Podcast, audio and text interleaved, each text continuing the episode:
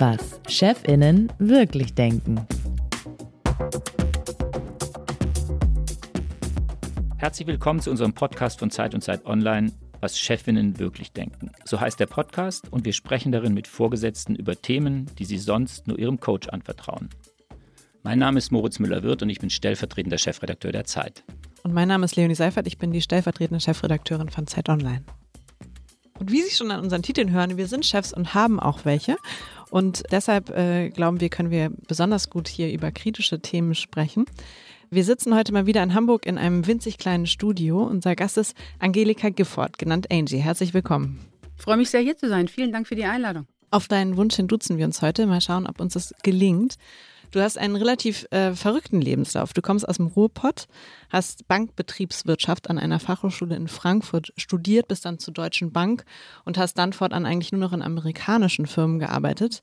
Du warst 20 Jahre bei Microsoft auf den verschiedensten Positionen, zuletzt als Geschäftsleiterin, dann zwei Jahre bei Hewlett Packard, auch als Vizepräsidentin und, also unterbrich mich, wenn was falsch ist, seit drei Jahren bist du jetzt bei Meta, früher Facebook und bist da als Vizepräsidentin für Europa, den Nahen Osten und Afrika zuständig und zwar für die Entwicklung von Facebook, Instagram, WhatsApp und Oculus. Genau so. Du bist außerdem in und warst in diversen Aufsichtsräten, lebst in München, hast drei Kinder, nicht alle in Deutschland und hast ziemlich spektakulär für jemanden in deinem, mit deinem Lebenslauf ein 18-monatiges Sabbatical gemacht. Darüber reden wir vielleicht später. Dieses Duzen fühlt sich für mich komisch an. Bei Zeit Online duzen wir uns schon auch. Bei der Zeit benutzen wir das Hamburger Sie. Wir benutzen den Vornamen und siezen. Also eigentlich würde ich zu Moritz oder als ich Moritz kennengelernt habe, habe ich gesagt, Moritz, wie geht es Ihnen heute? Du arbeitest jetzt einem amerikanischen Unternehmen, da duzen sich eh alle Mitarbeiter. Müssen denn deine Mitarbeiter in Deutschland dich auch duzen? Sie müssen mich nicht duzen, aber das ist Teil der Firmenkultur. Wir sind eine amerikanische Firma und im Englischen gibt es einfach keinen Sie. Und äh, wir werden auch nicht Mr. Zuckerberg sagen, sondern Mark. Also von daher gesehen ist das Teil der Kultur. Und wenn man bei Meta anfängt oder auch bei Microsoft oder bei Hewlett Packard, da ist einfach das Du an der Tagesordnung. Duzen soll ja, zumindest in Deutschland, so eine gewisse Wohlfühlatmosphäre erzeugen. Ist es leichter oder schwerer, als Führungskraft brutal ehrlich zu sein, harte Gehaltsverhandlungen zu führen, kritisches Feedback zu geben, jemanden rauszuschmeißen, wenn man sich duzt?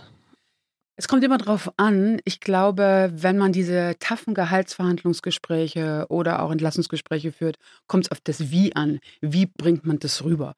Und was ist im Prinzip auch in Anführungsstrichen die Argumente dafür?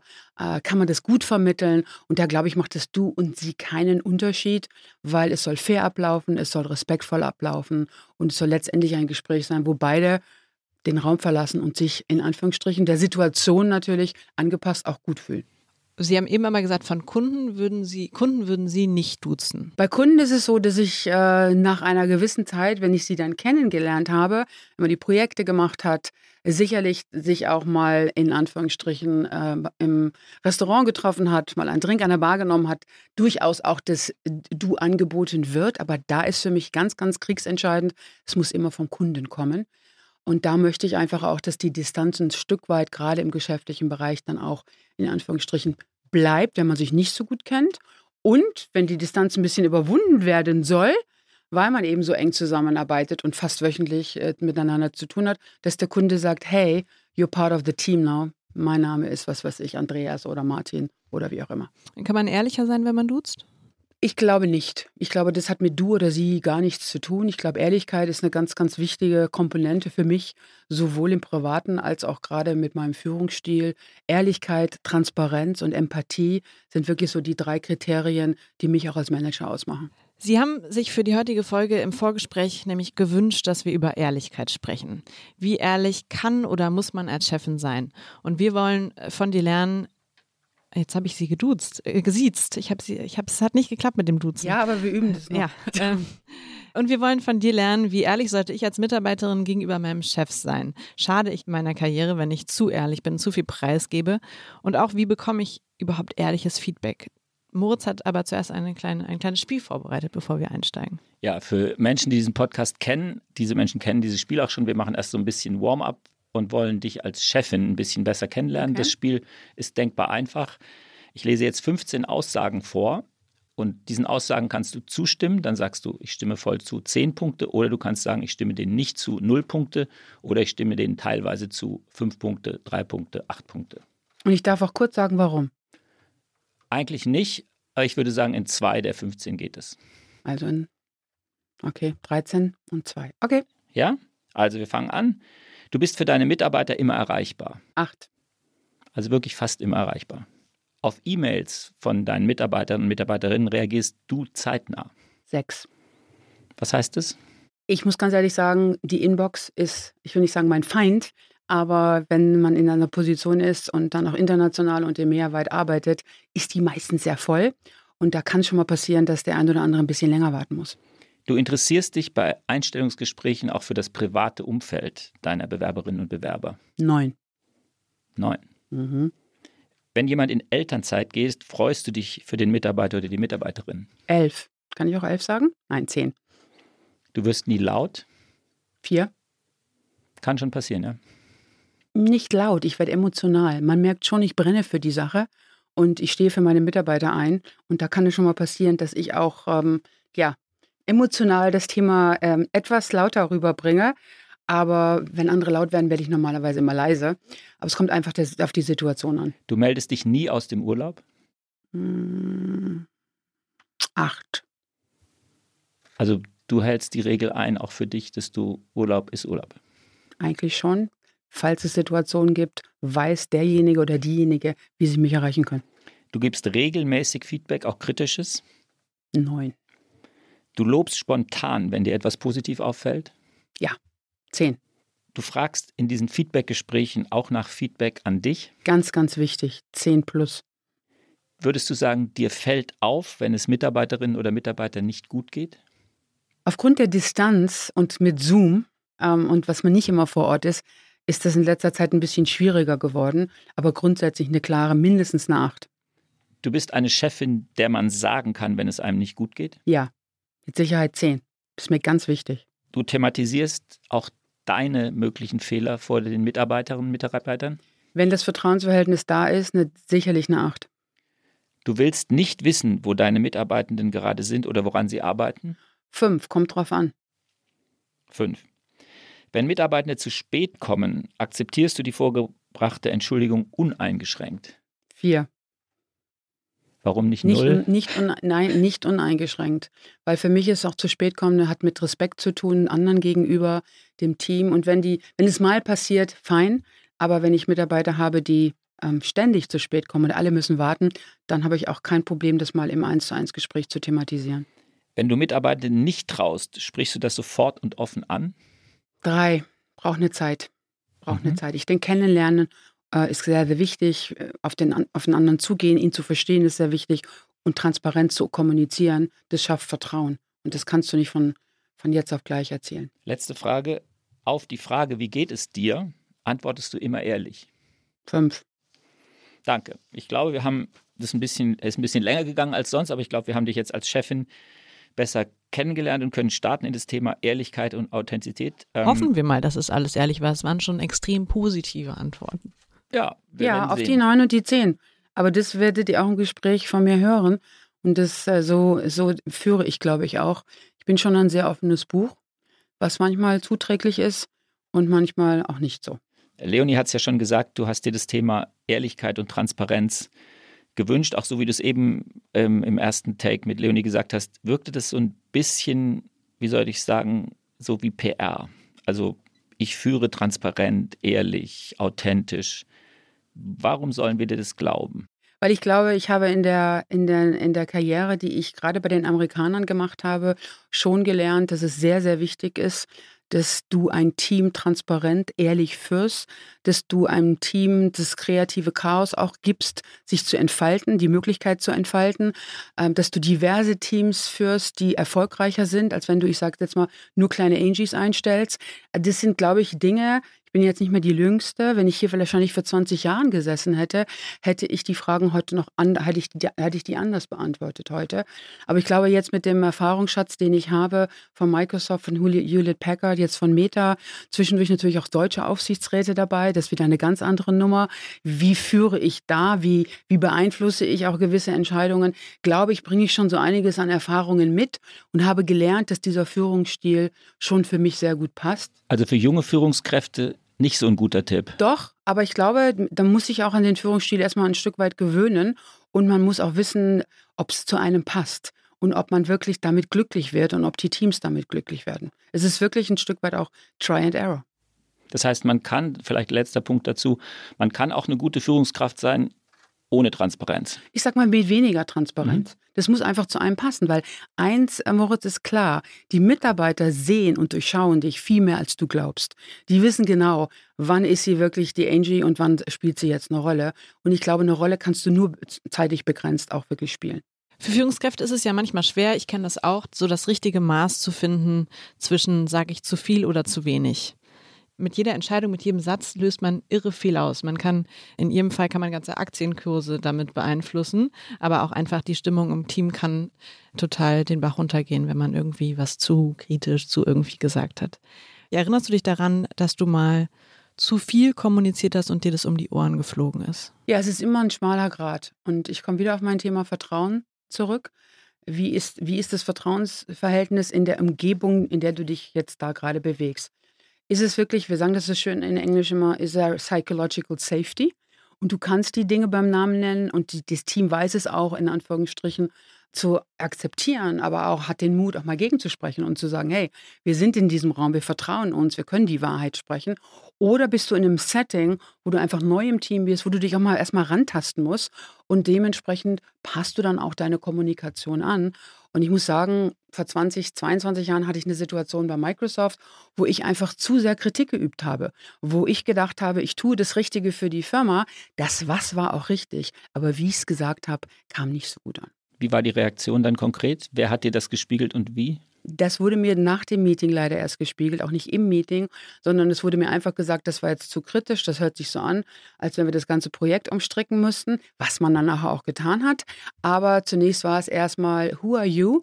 Du bist jetzt gerade frisch dabei, du kannst hier nicht reinkommen und sagen, uns erklären, wie die Welt läuft, weil ich glaube, die Welt verstehen wir auch ganz gut. Erinnern Sie sich auch daran, dass Sie sich mal vor Leute gestellt haben in Ihren letzten 25 Berufsjahren und wissentlich aus Gründen, aus welchen Gründen auch immer, gelogen haben? Ich würde nicht sagen, dass ich gelogen habe. Ich stelle mich vor die Leute und sage, das kann ich euch erzählen. Es gibt weitere Dinge, die ich euch nicht erzählen kann. Sagen Punkt. Sie immer dazu. Und das sage ich dazu. Und das glaube ich, das kommt wieder zu dem Thema, ich gucke jetzt wieder den Moritz an. Die Mitarbeiter merken das, die Kollegen merken das. Wir glauben dann immer als Führungskräfte, wir können das denen gut verkaufen aber die merken sofort, wenn das Ungesagtes im Raum steht. Und da sage ich doch lieber, das kann ich euch jetzt erzählen. Da gibt es weitere Dinge, die kann ich euch nicht erzählen. Vielleicht in zwei, drei Wochen wird es eine Entscheidung geben, die kommunizieren wir zeitnah an euch. Punkt. Ob die mich, die Mitarbeiter mögen mich vielleicht auch nicht dann dafür und Mitarbeiterinnen in dem Augenblick, aber ich fühle mich zumindest besser und sie nehmen es besser aus, als wenn ich irgendwie erzählen würde, nee, das war jetzt alles, es gibt nichts. Das war's. Und drei Wochen später kommt dann die nächste Welle und kommt die nächste Kommunikation und dann werde ich unglaubwürdig. Und wenn Sie einmal das Vertrauen verspielt haben, dann dauert es lange, bis Sie es wieder aufgebaut haben.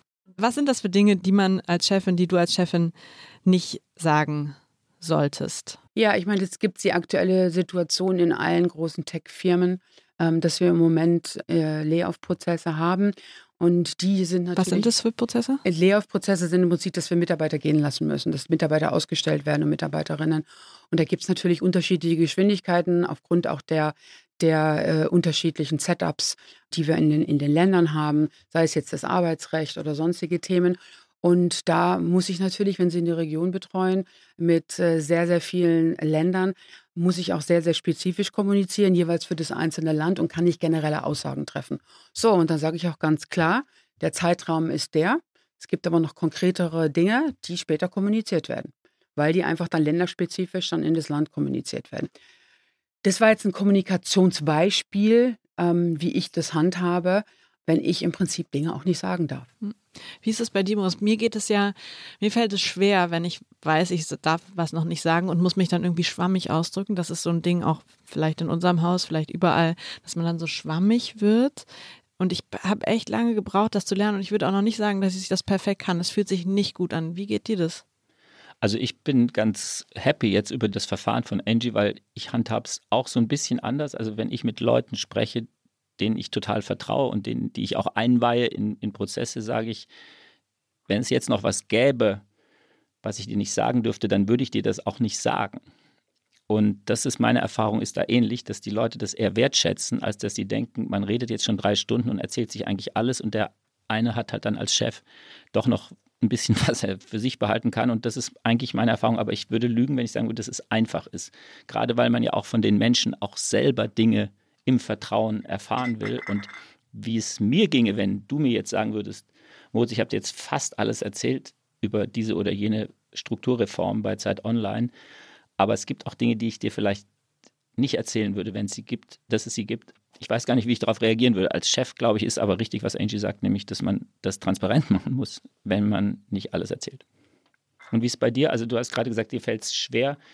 Also es ist ja auch beim mit Mitarbeiten, es geht ja nicht immer nur um Entlassungen oder riesige Dinge, es gibt ja auch im Kleinen diese, diese Ehrlichkeit zeigst du, wenn du genervt bist? Ja, das Schlimme ist, dass man mir das direkt ansieht und ich versuche das zu verstecken, aber es gelingt mir nicht so zu gucken, als wäre ich nicht genervt. Jetzt hast du gerade wild mit dem Kopf geschüttelt. Sieht man dir das auch an? Total. Das ist mein Problem. Ich habe in den vielen, vielen Jahren weder beruflich noch privat gelernt, ein Pokerface aufzusetzen. Ich schaffe es einfach nicht. Ich schaffe es eine kurze Zeit und dann geht es einfach nicht mehr. Und das ist ganz, deshalb habe ich mal das Thema Ehrlichkeit heute von euch gewünscht, weil das ist natürlich schon etwas, was auf der einen Seite positiv ist, aber es kann natürlich auch negativ sein, wenn du immer da sitzt und man dir gleich ansieht, die ist jetzt genervt, die Leonie oder die Angie, oder das finde ich nicht gut. Und man sieht es mir auch an, wenn ich, wenn ich so die Gespräche führe oder äh, All-Hands-Calls mache, also das, wenn man im Prinzip ganze Meer zusammenholt, was mich betroffen macht. Aber auf der anderen Seite kriege ich auch das Feedback, das macht dich menschlich. Und das macht dich eher nahbar, als wenn du jetzt da sitzt und ein Skript abliest. Das kann natürlich aber auch mal passieren, wenn du kein Skript hast, dass du abliest, dass du was sagst, was du hättest nicht sagen dürfen. Aber das ist das Risiko. Aber ich bin da halt völlig bei dir, Leonie. Mir sieht man das auch immer sehr, sehr schnell an und das ist nicht immer vorteilhaft. Wir sind ja auch so ein bisschen Service-Podcast, sowohl für Führungskräfte, aber auch für Mitarbeitende. Jetzt nochmal zurück zu dem Punkt, den wir kurz schon mal gestreift haben. Kann man das lernen? Sollte man das lernen? Ist das ein Führungstool, also Ehrlichkeit und Transparenz, wo du jetzt sagen würdest, wenn du mit Führungs Nachwuchsführungskräften sprichst, versucht euch das anzueignen oder ist das einfach hat man oder hat man nicht?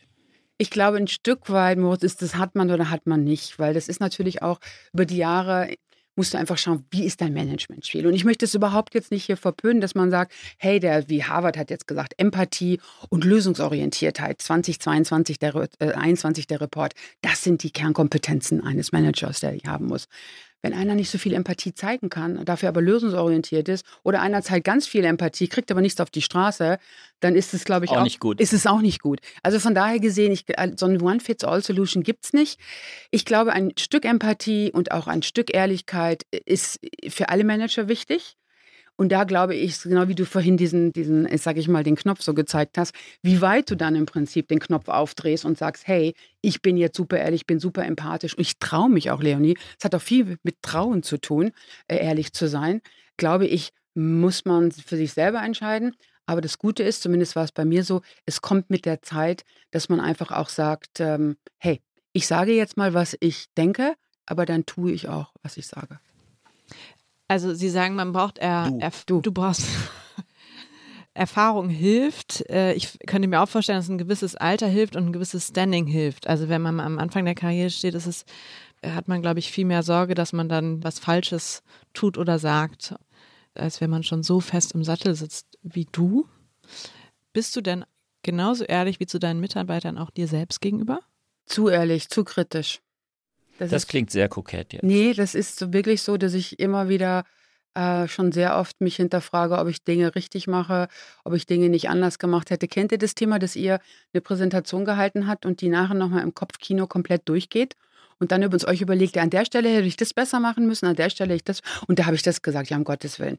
Und das sind so Themen, gerade beruflich, die ich mir immer wieder ja leider in dieses Kopfkino äh, rufe und einfach statt mal zu sagen, hey, das war so und jetzt äh, Water under the bridge und man schaut nach vorne.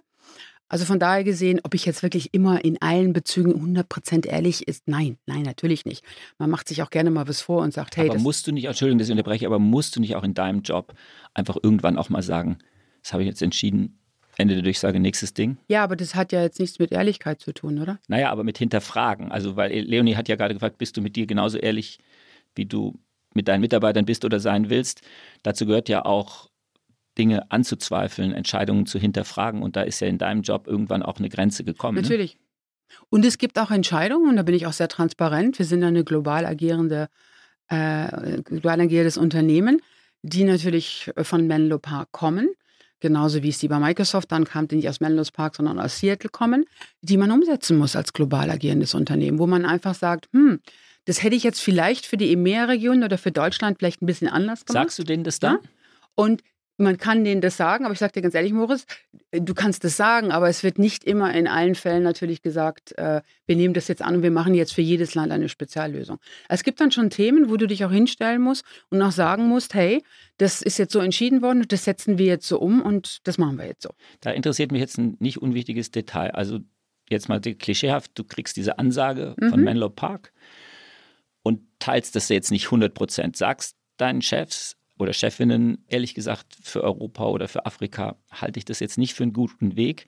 Wie kommunizierst du das dann in dein Team? Sagst du dann, das ist eine Entscheidung, die ich mittrage, oder sagst du, das ist eine Entscheidung, gegen die habe ich protestiert, aber erfolglos? Nein. Ich glaube, das ist ganz wichtig als Manager, auch gerade in global agierenden Unternehmen, dass man sich dann auch vor die Mannschaft steht und sagt, das ist die Entscheidung, die wir als Firma getroffen haben und diese Entscheidung trage ich mit. Und ich äußere mich dann nicht und sage, ich habe dreimal angeklopft und es wurde nicht gehört, sondern in der Exekutive ist es dann aber so, dass ich schon gucke, welchen Spielraum habe ich noch, dieses Thema anzupassen, wenn ich ehrlich bin. Aber ich würde mich niemals vor die Mannschaft stellen und sagen, mit dem Finger zeigen und sagen, das kommt aus Menlo Park. Ich mag das zwar nicht und das ist völlig, ich sage jetzt mal, völlig äh, unakzeptabel, aber wir müssen das jetzt mal machen, Leute. Versucht mal, das irgendwie umzusetzen. Das mache ich nicht. Ja, aber also so zwei glaube, Drittel ehrlich ne, dann, ne? Das muss man wirklich dann auch ganz klar sagen. Das ist ein globales Konzept. Da setzen wir es lo lokal um. Und was ich dann schon mache in der Exekutive natürlich nochmal zu schauen und sage, hey, was können wir jetzt für Schweden anpassen oder für Norwegen oder für Frankreich mhm. oder was auch immer. Also, aber ich muss sagen, den Spielraum hat man auch, in der Umsetzung Anpassungen vorzunehmen. Aber jetzt zu sagen, wir betreuen jetzt ein Marktsegment nicht mehr oder wir machen das und das, wenn das kommen würde, äh, dann ist das eine globale Ansage. Da bin ich auch ganz ehrlich, wenn ihr in einer globalen Firma agiert, dann gibt es auch Dinge, die man nicht so schön findet. Äh, und die man trotzdem vertreten ja, muss. Trotzdem mhm. vertreten muss. Und wenn dann jemand fragt, wie findest du das, Angie? Dann sage ich das, dass es seine Herausforderungen hat, aber vom Grundsatz gut ist, aber jetzt in der lokalen Umsetzung eine Herausforderung hat und die wir jetzt gemeinsam zu lösen haben. Ich mache immer, versuche immer das Team Teil des Plots sozusagen zu machen und würde dann auch sagen, hat seine Herausforderungen. Aber ich würde nie sagen, das ist schlecht oder da stehe ich nicht dazu. Ich sage, das ist eine Herausforderung und die setzen wir jetzt gemeinsam um. Und hast du dann irgendwie noch das Gefühl, das kenne ich nämlich, dass du dich da verstellen musst oder nicht? Ich sage mal so ein Stück weit, äh, klar, und das sieht man mir, jetzt kommen wir wieder zu deinem Gesicht, ne? Äh, sieht man mir das dann schon auch an, dass ich vielleicht jetzt nicht dafür so brenne und das schöne Neudeutsch Sparkles in my eyes habe zu dem Thema. Und ich glaube, die Zwischentöne hören die Mitarbeiter raus. Aber grundsätzlich würde ich mich trotzdem immer wieder vor die Mannschaft stellen und sagen, die Entscheidung ist getroffen, wir setzen das um, wir werden es lokal gemeinsam schaffen.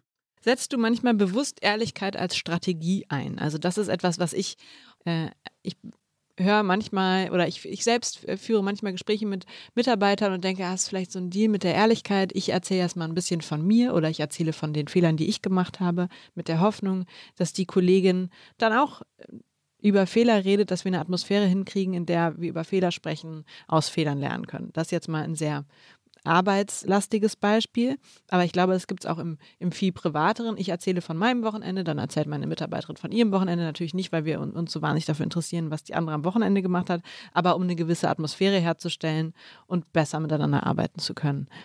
Machst du das auch? Würdest du auch das so bezeichnen, Ehrlichkeit als Strategie? Nein, ich würde sagen, Ehrlichkeit, um im Prinzip auch Vertrauen wieder herzustellen und Empathie herzustellen und jetzt nicht bewusst als Strategie. Ich erzähle dir jetzt mal fünf Geheimnisse und dann hätte ich gerne sechs Geheimnisse von dir zurück. Das ist so ein Give and Take und ich glaube, da wartest du lange. Wer erwartet, der wartet, heißt ja das schöne Sprichwort. Also das würde ich jetzt mal nicht als Strategie bezeichnen. Ich glaube, du hast jetzt gerade so gesagt, du interessierst dich nicht für das Wochenende von deinem Gegenüber. Und da muss ich ganz ehrlich sagen, wenn mich die Wochenenden nicht interessieren, dann frage ich auch nicht danach. Aber da merken die Mitarbeiter das auch sehr, und mein Gegenüber, dass ich da kein Interesse dran habe. Also so wirklich so als Strategie würde ich das jetzt nicht bezeichnen. Aber natürlich, hey, eine gute Atmosphäre zu schaffen, hilft es natürlich. Aber nicht so der Deal, gib mir fünf und du, ich krieg sechs von dir zurück. Ich glaube, da muss man wirklich sehr differenziert draufschauen, ist es eine Strategie oder ist es wirklich das Vertrauen schaffen, gute Gesprächsatmosphäre, Empathie zeigen. Und ich muss dir ganz ehrlich sagen, gerade Corona, in der Corona-Krise, als wir alle weggesperrt waren, war das ein super wichtiges Tool. Und das hatte jetzt nicht mit Strategie zu tun, einfach mal zu fragen, was hast du jetzt am Wochenende gemacht und wie geht's dir gerade und wie kommst du damit klar, in einer 40 Quadratmeter Wohnung acht Stunden äh, in diesen PC zu schauen? Also das waren so Themen, wo ich dann aber auch gesagt habe, das hat jetzt nichts mit Strategie und Ehrlichkeit zu tun, sondern das war eine ganz, ganz wichtige Voraussetzung, auch viele, viele Mitarbeiter durch diese Zeit zu bringen. Hm. Ja, ich will mich auch nicht so verstanden wissen, dass ich äh, mich für die Wochenenden nicht interessiere, aber genau wie du sagst, man macht das, um eine gewisse Atmosphäre miteinander zu schaffen und Vertrauen äh, zu gewinnen und ähm, irgendwie angenehmer, besser miteinander arbeiten zu können. Und doch frage ich mich, ob das gar nicht bei mir speziell, sondern eher, wenn ich es erlebe, was mir Kollegen oder Freunde erzählen, kann das auch zu Manipulationen werden, wenn jemand mit Privatem, mit zu viel Ehrlichkeit dealt. Wie, wie meinst du Manipulation? Also ich habe dafür sehr gutes Verständnis, okay. was Leonie sagt, weil mir macht das auch Gedanken, ich bin auch jemand, der mit einer gewissen Erfahrung jetzt auch weiß, wie man Atmosphären schafft, relativ schnell. Und wenn man wirklich das mit der Ehrlichkeit ernst meint, muss man einfach auch realisieren, dass das auch manipulativen Charakter haben kann. Information entsteht beim Empfänger, ist ja ein großer Kommunikationssatz. Und ich weiß ganz genau, wenn ich anfange von mir zu erzählen, kommt es bei meiner Mitarbeiterin, beim Mitarbeiter als eine Aufforderung an, auch von sich zu erzählen. Und da wir ja hier unter Chefs und Chefinnen reden, muss man einfach wissen, dass in dem Moment das Top-Down auch im Kontext der Ehrlichkeit und der Transparenz nicht verschwindet. Wie siehst du das? Nein, sehe ich genauso. Also ich störe mich nur an diesem Wort manipulativ, mhm. weil letztendlich ist es ja doch ein Miteinander. Und das, ich habe eingangs gesagt, für mich ist der Mensch ganz wichtig. Es gibt einen privaten und es gibt einen beruflichen. Aber letztendlich, wenn wir jetzt mal gerade schauen, nach Corona schmilzt doch sehr stark beruflich und privat Gut, aber äh, miteinander zusammen. ganz kurz, so. aber so lange miteinander, so. bis du sagst, wie es gemacht wird, oder? Nein, ich denke mal, das war auch der Punkt, den ich am Anfang des Podcasts gesagt habe. Für mich ist auch sehr, sehr wichtig, denen genug Freiraum zu mhm. geben, den Mitarbeiter mhm. und Mitarbeiterinnen. Wir müssen alle unsere Mission und unsere Vision und let's be real, wir müssen unsere Zahlen schaffen. Ja. ja? Aber das Wie die, der Kreativität und auch dem einzelnen Individuum genug Raum zu geben, diese auszuleben. So, jetzt komme ich aber nochmal auf deine Frage zurück. Wenn ich was erzähle von mir, fühlt der andere sich aufgefordert, auch was zu erzählen. Ja, sicherlich. Die Frage ist natürlich auch nur, wie erzählst du das? Mhm. Wie viel, Moritz, gibst du preis? Äh, wie weit gehst du in deine privaten Fründe und erzählst da? Oder vielleicht bleibt es auch ein Stück weit mhm. belanglos und du führst den Mitarbeiter da erstmal hin und auf einer belanglosen Geschichte und er kommt dann selber und sagt, ja, aber mit meiner Freundin im Moment, das läuft jetzt nicht so gut, bei meiner Mutter geht es nicht so. Versteht ihr, was ich meine? Ich glaube, das ist sehr wichtig, die Sensibilität zu haben und die Empathie zu haben, zu fühlen auch ein Stück weit, wie weit geht der Mitarbeiter mit. Aber meistens ja? will ich ja was und du vermutlich auch. Wir reden jetzt ja nicht vom abends beim Bier, sondern wir reden von professionellem Kontext. Man will ja meistens Natürlich. irgendwas. Und ich glaube, das ist das, was Leonie meint. Man will was, man will dem oder derjenigen etwas sagen oder von der etwas erfahren und so weiter. Und wenn man dann anfängt, diese Atmosphäre zu schaffen, manipulativ würde ich jetzt auch sagen, würde ich auch ein, eine Schublade weiter unten anfangen und sagen, strategisch eher als manipulativ, aber das hat schon zwangsläufig was mit dem Erreichen des jeweiligen Ziels zu tun. Natürlich, alles hat mit dem Erreichen ein Stück weit des Ziels zu tun. Auch, dass ich vorhin gesagt habe, du solltest keine kleinen Angies einstellen, die alle gleich sind. Du solltest diversere Teams einstellen. Du solltest introvertierte Leute, du solltest Leute mit analytischen Skills einstellen versus Vertriebsskills ja. und so weiter und so fort. Das ist alles dem Ziel geschuldet, sagen wir doch mal ehrlich, als ja, Manager, äh, im Prinzip zu sagen, hey, ich möchte erfolgreich sein und ich würde jetzt mal Tools nennen, die du jetzt beschreibst, also nicht manipulieren, sondern ein Tool, Tool, zu sagen, hey, ich möchte jetzt hier eine gute Stimmung im Team haben, ich möchte jedem auch Freiräume geben, ich möchte euch Part of the Plot machen, äh, glaube ich, ist dem natürlich dem Ziel zuträglich, ein erfolgreiches Team zu haben und seine Ziele zu erreichen. Punkt. Und das machen wir nicht, jetzt, weil wir alle so nett mich sind. jetzt bei dir mhm. und du machst mit deiner, keine Ironie jetzt, mit deiner Ehrlichkeit und Authentizität, machst einen großen Eindruck auf mich Und ich sage aber, es ist nichts für mich. Ich kann damit nichts ja. anfangen. Ich will aber trotzdem ein Team leiten bei dir. Was passiert dann? Das passiert, du, wenn du der Meinung bist, dass das Team, du hast das Team ja dann kennengelernt, kommt mit deinem Führungsstil auch zurecht und du führst so, wie du sie führen möchtest und bist dabei erfolgreich, dann sage ich schön auf Englisch, be my guest. Das ist sehr, sehr wichtig. Ich meine, auch das Harvard jetzt sagt, du musst empathisch sein und du musst lösungsorientiert sein, wo ich den Kopf schüttel. Jeder Mensch ist anders. Jeder Mensch führt auch anders. Ich glaube, du musst dich in deiner Rolle, Moritz, als Manager wohlfühlen. Du musst authentisch bleiben, weil die Leute können in deinem, in deinem Gesicht und in, deinem, in deinen Ausdrücken viel, viel lesen. Und letztendlich, du musst dein Ding machen und das Team wird dir dann schon folgen. Oder das Team wird dir sagen, pass mal auf, lieber Moritz, ich hätte jetzt mal ein bisschen gerne mehr Transparenz und Sparkles in die Eyes sehe ich auch nicht und nach oben hin vertrittst du uns auch nicht, sondern du reichst immer nur durch. Ist nicht so tolle. Keine gute Idee. So. Wir äh, möchten ähm, immer ein paar Learnings für unsere äh, Zuhörerinnen und Zuhörer schaffen. Wie ehrlich soll ich als Mitarbeiterin sein meiner Chefin gegenüber, wenn ich krank bin zum Beispiel? oder wenn ich überfordert mit einer Aufgabe bin? Wie viel Ehrlichkeit darf ich preisgeben oder wie professionell sollte ich das kommunizieren?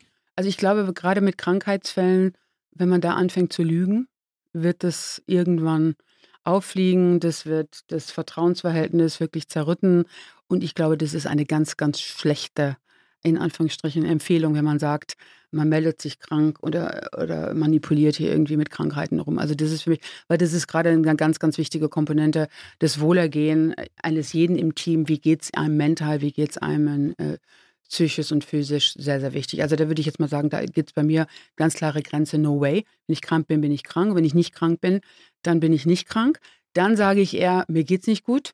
Äh, ich möchte einfach jetzt mal eine Auszeit haben oder ähm, versuche das Gespräch zu führen. Das ist für junge Mitarbeiter super, super schwer. Du bist neu im Unternehmen, dir geht's nicht gut und dann greifst du mal zum Telefonhörer und sagst deinem Chef, der vielleicht auch nicht gerade so empathisch ist, mir geht's nicht gut. So. Also ich möchte hier nicht die schöne heile Welt nur skizzieren. Das sind super, super schwierige Themen, die man adressieren muss. Und das ist ein Lerneffekt. Das ist wirklich, wie packe ich das jetzt richtig? Wie weit kann ich bei ihm oder bei ihr ehrlich sein? Ich glaube, das ist immer situativ bedingt, dass man die Ehrlichkeit hochschraubt oder auch ein Stück weit, manchmal, ich will nicht sagen lügen, aber auch zurückschraubt. Und die zweite Frage, Leonie, war? Nee, das war erstmal noch eine Frage. Also wie, wie kommuniziere ich? Wenn ich mich äh, überfordert fühle. Überfordert fühle. Ja, genau. Mir geht es nicht gut, das ist ja alles äh, ähnlich, aber wir wollen ja ehrlich sein schadet Ehrlichkeit, in, ich richte die Frage an euch beide, weil ihr mir dann die nächste Beförderung nicht zutraut. Also wenn ich jetzt zu oft kommuniziert habe, ich bin überfordert, ich bin krank, ich dies, das. Ich wollte jetzt den Moritz den Vortrag okay, lassen. Ich bin bereit. Ich, ich, du bist bereit, bereit, okay. Bereit. Also in der besten aller Welten würde man Ehrlichkeit mit Ehrlichkeit beantworten. Also wenn es ein Verhältnis wie das, ich finde es auch nicht idealtypisch, aber jedenfalls wünschenswert. Wenn eine Kultur der Ehrlichkeit herrscht und mir ein Mitarbeiter, eine Mitarbeiterin sagt, ich fühle mich überfordert, dann würde ich, wenn das so wäre, würde ich sagen, das habe ich schon gemerkt. Und deshalb ist vielleicht der nächste Schritt erst in einem Jahr oder vielleicht auch in zwei Jahren oder vielleicht gar nicht. Das wäre meine Wunschreaktion. Aber das korrespondiert natürlich immer mit diesem Ehrlichkeitsding vice versa. Und wenn das nicht besteht, wenn das mir nicht, äh, mein Mitarbeiter nicht glaubt, sondern der nur denkt, ich habe nur darauf gewartet, weil da hinten sitzt schon der Konkurrent, den ich viel lieber befördern würde, dann habe ich ein Problem. Aber ich würde immer, um eine klare Antwort zu haben, würde ich immer sagen, ah, das ist ja interessant, habe ich schon gemerkt oder super, dass du mir das sagst. Aber ich würde immer dann sagen, ich glaube, dann ist der nächste Schritt tatsächlich vielleicht jetzt nicht, für den nächsten Schritt nicht der richtige Zeitpunkt. Würde ich mich Moritz im großen Teil, größtenteils anschließen. Ich muss dir ganz ehrlich sagen, ich habe aber auch die Erfahrung gemacht, dass wenn, das, wenn du es preisgibst, dass du überfordert bist, das auch negative Konsequenzen haben kann. Dass gesagt wird, vielleicht war es noch nicht die richtige Rolle für dich, vielleicht gibt es da doch jemanden, der dich besser unterstützen sollte. Frag doch mal im Team nach, wo du Unterstützung kriegst. Ja, wir brauchen da schon jemanden, der mehr äh, resilient ist und äh, ja, da müssen wir jetzt mal gucken, wie wir da mit dem Thema umgehen, sind dann so schöne Worte. Mhm. Also das wird dann immer so schön verkapselt, einfach in, in, Sätze, wo man denkt, ja, you're not the right person for the job und tschüss. Äh, um jetzt mal ganz transparent auf den Punkt zu bringen. Klar, in der Welt, die du gerade beschreibst, wenn, man, wenn jemand überfordert ist, wäre es natürlich besser, wenn der Manager auf den zugeht, den ersten Schritt macht und sagt, ich sehe, du bist gestresst, ich, ich sehe, du arbeitest wahnsinnig lang ähm, ich sehe auch die Fortschritte im Projekt nicht so, wie wir die eigentlich vereinbart hatten. Kann ich dir helfen? Bist du überfordert? Gibt es irgendwie privat im Umfeld irgendwas, was im Moment dich defokussiert? Also das wäre eh das Bessere, dass man so ein Verhältnis auch hat und eine Sensibilität hat, dass man sieht, bevor der Mitarbeiter kommt und sagt, es ist überfordert. Aber auch nochmal konkret auf die Frage zu antworten, ich würde da nicht uneingeschränkt sagen, ja, erzähl mal, wenn du überfordert bist, sondern da muss man wirklich genau hingucken, was man und wie man das erzählt und in welcher Position und in welcher Phase der Karriere man auch ist. Also Ehrlichkeit, das ist genau mein Thema, kann auch so schön wie der Neudeutsch backfire und ja, für dich nachher zum Nachteil, zum Nachteil sein. Gut, jetzt sind wir aber einen wirklich schönen und wichtigen Punkt. Ehrlichkeit ist ja so ein absoluter Wert, ist ja was, wo man eigentlich sagt, der ist nicht deklinierbar oder nicht sozusagen aufteilbar. Aber so wie ich dich jetzt verstehe, heißt es, der schöne Satz Ehrlichkeit um jeden Preis ist auf jeden Fall falsch. Würde ich sagen falsch, aber ich würde ihn nicht hundertprozentig unterschreiben. Ich würde immer schauen, situativ, situativ, wie gehst du mit dem Thema um? Und es das heißt ja nicht, dass ich nicht ehrlich bin, sondern auch, wie bringe ich diese Ehrlichkeit rüber?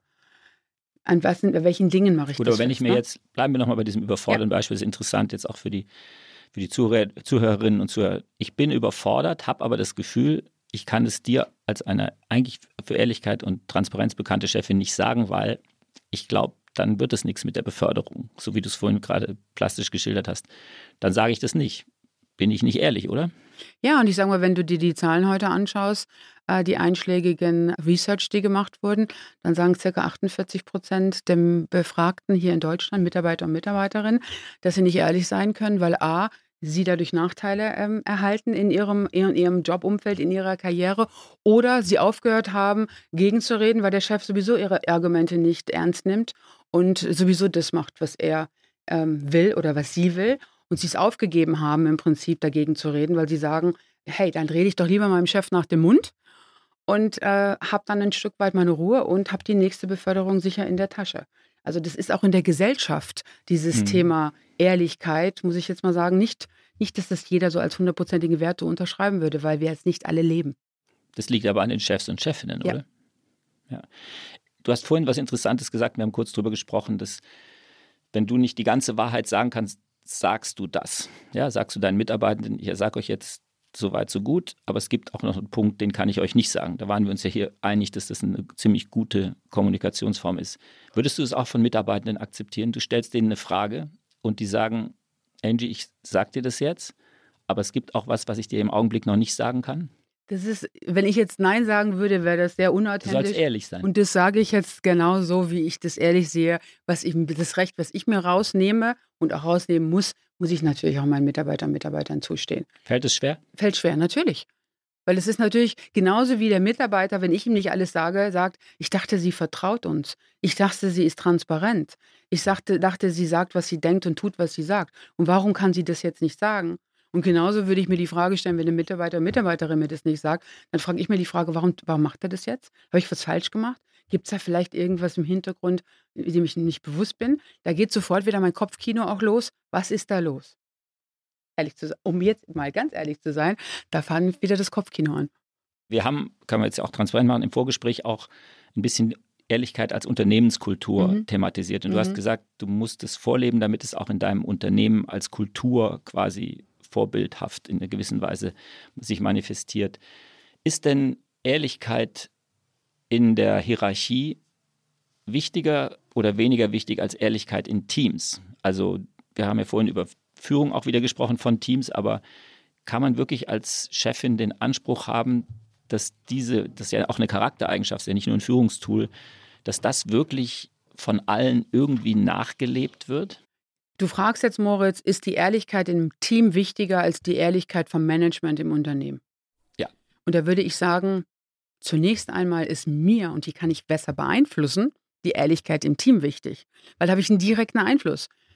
Know what you can control. Und das kann, ich, das kann ich kontrollieren. Das kann ich vorleben. Da kann ich ein Role Model sein. Und da kann ich auch immer die Leute herausfordern und sagen, hey, lass uns ehrlich miteinander umgehen, auch wenn es manchmal wehtut. Lass uns die Dinge ehrlich sagen, respektvoll natürlich sagen. So, bei dem Unternehmen selber kann ich es nur vorleben, aber ich kann dir jetzt nicht versprechen, dass das jetzt jeder nachlebt und dass jeder sagt, Ehrlichkeit ist die Tugend, die wir alle mit der Muttermilch schon bekommen mhm. haben, sondern es gibt unterschiedliche, wie vorhin gesagt. Manager mit unterschiedlichen Charakteren, besser oder schlechter möchte ich mal gar nicht sagen, die anders führen, die anders im Unternehmen sich entfalten, die an, die, die Dinge anders sehen. Das ist nun mal im Unternehmen so. Und äh, ich glaube, ich kann kontrollieren, was in meinem Umfeld passiert und das tue ich auch, das lebe ich vor. Und ich kann es natürlich auch dem Management in Meta jetzt auch vorleben. Wird es zu 100 Prozent adaptiert? Fragezeichen. Hm. Nochmal ganz konkret. Jemand hat, eine Mitarbeiter, mhm. Mitarbeiter, Mitarbeiterin von dir, hat was auf dem Herzen, Überforderung persönlich, aber vielleicht einfach auch eine Jobfrage, Unzufriedenheit, fühlt sich gemobbt, was auch immer. Wie genau soll diese Person das dir kommunizieren? Termin machen, Mail schreiben, jemand Dritten schicken? Was ist da das, was bei dir am besten im Sinne des Ehrlichen ankommt dann? Also Mails nicht. Ich habe ja vorhin schon von meiner Inbox erzählt. Das könnte dann schon mal untergehen. Das Beste ist, ich bin ein WhatsApp-Mensch. Äh, war ich aber allerdings, du lachst jetzt, war ich schon vor mir. Ich war schon ein WhatsApp-Mensch. Kurze WhatsApp oder kurzen Chat. Das ist das Beste und sagen, hey, hast du zehn Minuten? Lass uns kurz chatten. Beziehungsweise lass uns kurz telefonieren, chatten nicht. Ich bin, ich bin jemand, der kommuniziert gerne verbal und jetzt nicht äh, geschrieben. Und dann kann es auch nochmal sein, dass ich kurz vom Borden in ein Flugzeug oder in meinem Taxi oder Gott weiß, was die zehn Minuten finde. Aber ich finde die zehn Minuten. Und ich bin kein, nochmal, ich bin kein Mailmensch, der mhm. jetzt eine lange, weil da liest man wieder so viel Unterschiedliches mhm. rein in dieses E-Mail.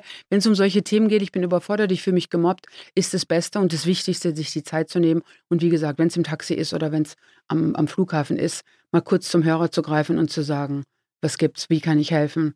Oder auch mal dann noch zurückzuspielen, sehe ich vielleicht anders. Mhm. Wie viel äh, Zeit nimmt es an ja? deinem Arbeitstag in Anspruch, diese Art von Gesprächen? Relativ viel gerade wenn jetzt so viel Unsicherheit herrscht, äh, wie gesagt, nicht nur bei uns, sondern insgesamt, du hast gerade von Entlassungen oder vorhin gesprochen, natürlich rufen mich viele Mitarbeiter an und sagen, hey, wie sieht's aus? Ich habe mir das überlegt und so weiter und so fort.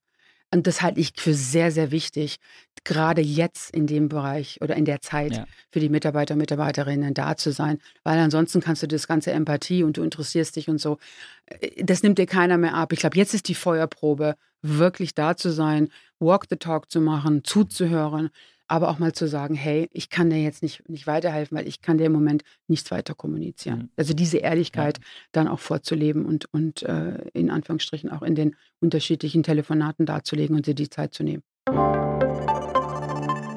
Werbung. Wie geht es weiter mit der Europäischen Union?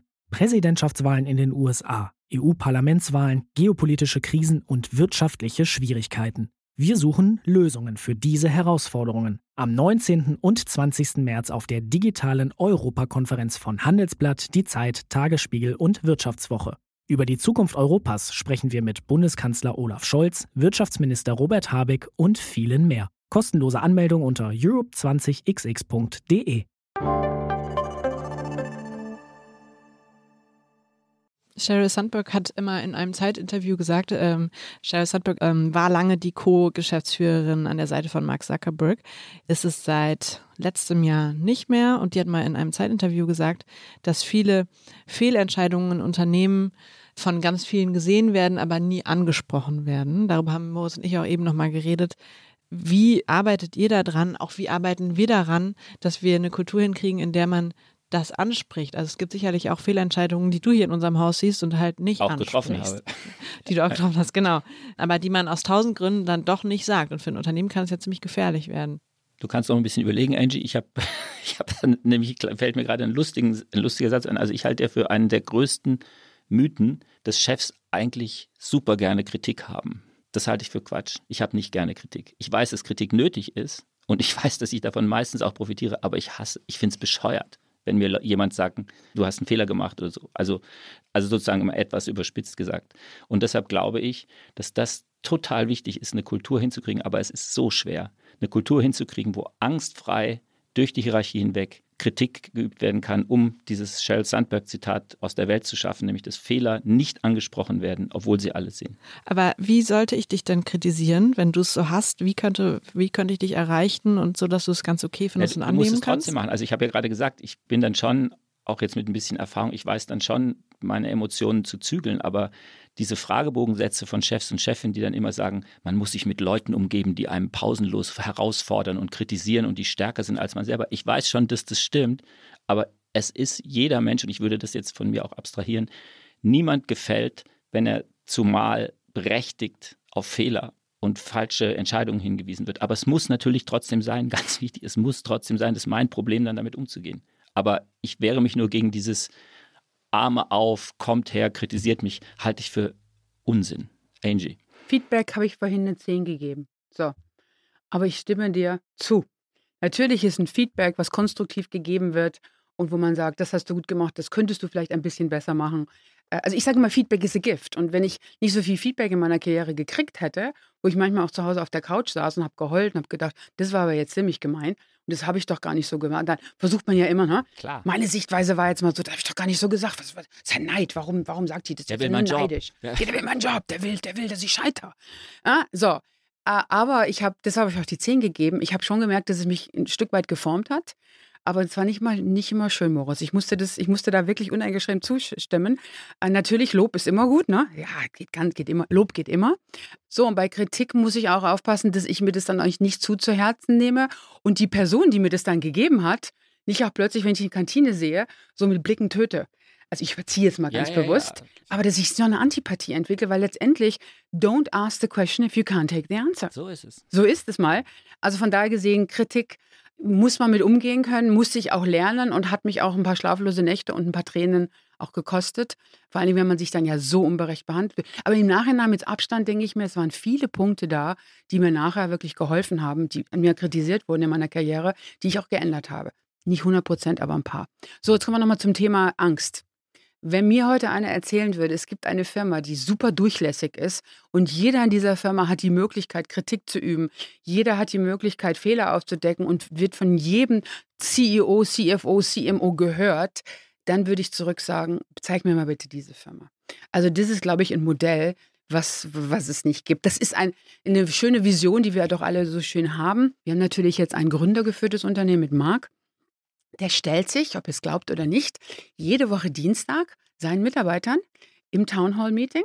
Und dann erzählt er natürlich erstmal, was die Woche passiert ist. Und dann können die unscripted, das ist für mich immer ganz, ganz wichtig, also nicht aufgeschrieben vorher, Fragen an ihn stellen. Und es geht dann vom Mittagessen, was schlechter geworden ist, über die Auswahl der Getränke, über wichtige strategische Fragen. Also das finde ich dann schon sehr cool, dass er zumindest dann auch das aufnimmt, sich stellt und hier Transparenz und auch Nähe zeigt. Also das ist schon, das habe ich bei Bill zum Beispiel nicht erlebt, bei Bill Gates und auch bei, den, bei Hewlett Packard. Das finde ich sehr cool. Stehen da Leute auf und sagen, Marc, äh, was er alles so falsch macht und wie sie das so finden?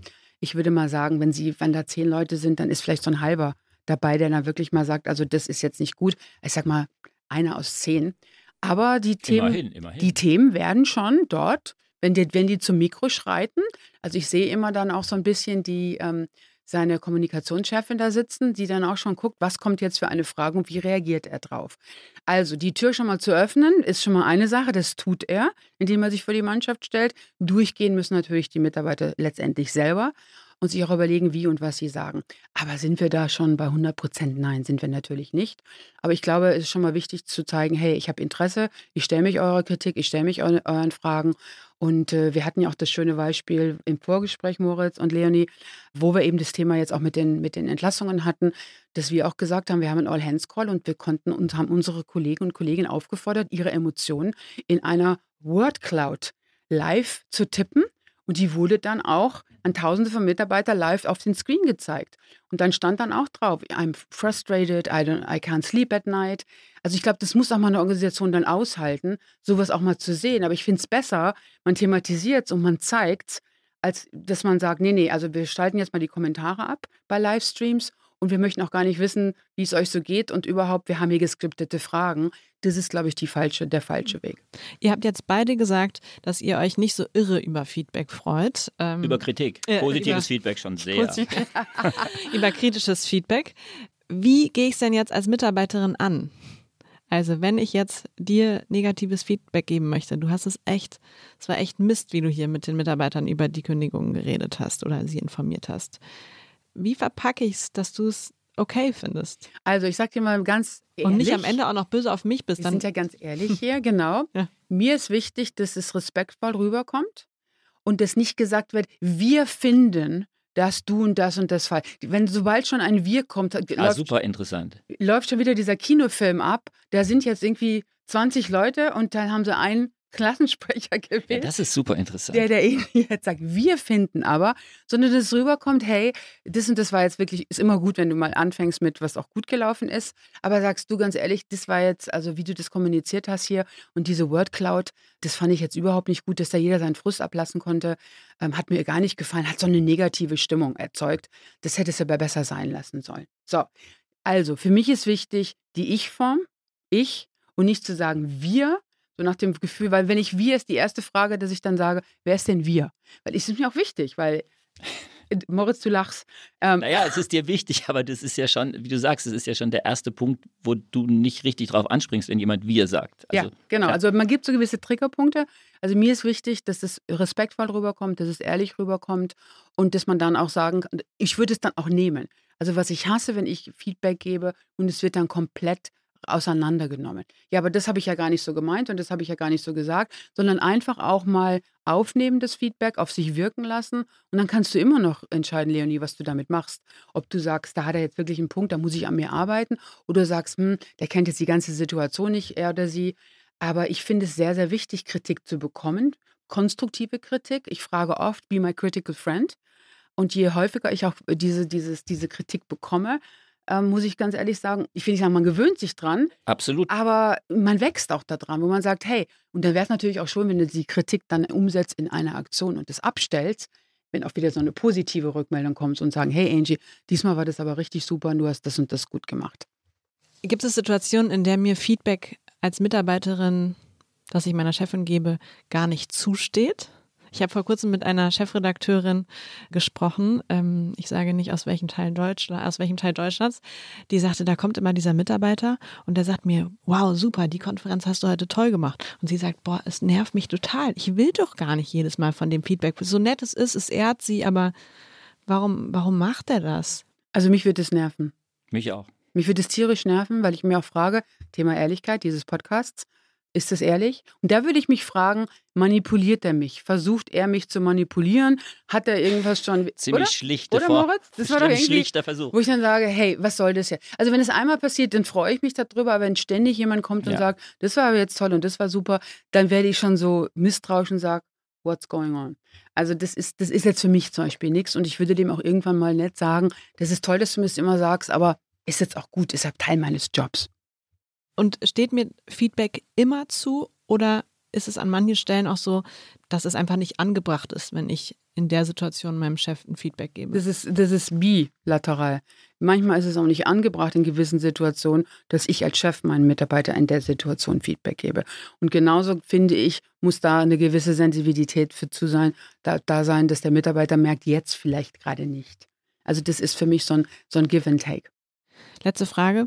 Privat bin ich ganz anders. Wenn Mitarbeiter, eine Mitarbeiterin diesen Satz sagt, was denken Sie dann? Was denke ich dann? Privat bin ich ganz anders. Ich muss ehrlich sagen, so ganz würde ich dem das nicht oder derjenige nicht abkaufen. Weil ich habe am Eingang, äh, Moritz, zu dir gesagt, oder ich lasse zu dir, Leonie, du kannst nur in einer gewissen Zeit eine Rolle spielen letztendlich bist du, wer du bist. Also von daher gesehen, die wesentlichen Wesenszüge, die du nun mal hast, den Charakter, den du hast, das Gesicht, was dir entgleitet, Leonie, wird dir wahrscheinlich nicht nur entgleiten hier bei der Zeit im Job, sondern auch privat. Bist du ein offenes Buch, genauso wie ich das bin. Also so komplett anders zu sein, glaube ich, das geht nicht. Dann schlüpft du eine Rolle, die wirst du irgendwann mal ablegen und dein wahres Ich zeigen. Ähm, aber ich muss auch bei mir sagen, wenn man mich jetzt äh, privat sieht, bin ich schon ein Stück weit anders, aber nicht viel anders. Ich bringe sehr viel Authentizität in den Job rein und bin die, die ich bin, auch privat. Aber wenn jetzt zum Beispiel, ich wurde immer gefragt, ja, du wohnst doch sicherlich in München und ganz toll und gehst dahin, dauert in am Wochenende, wo ich gesagt habe, nee, also da schätzt ihr mich jetzt mal ganz anders ein.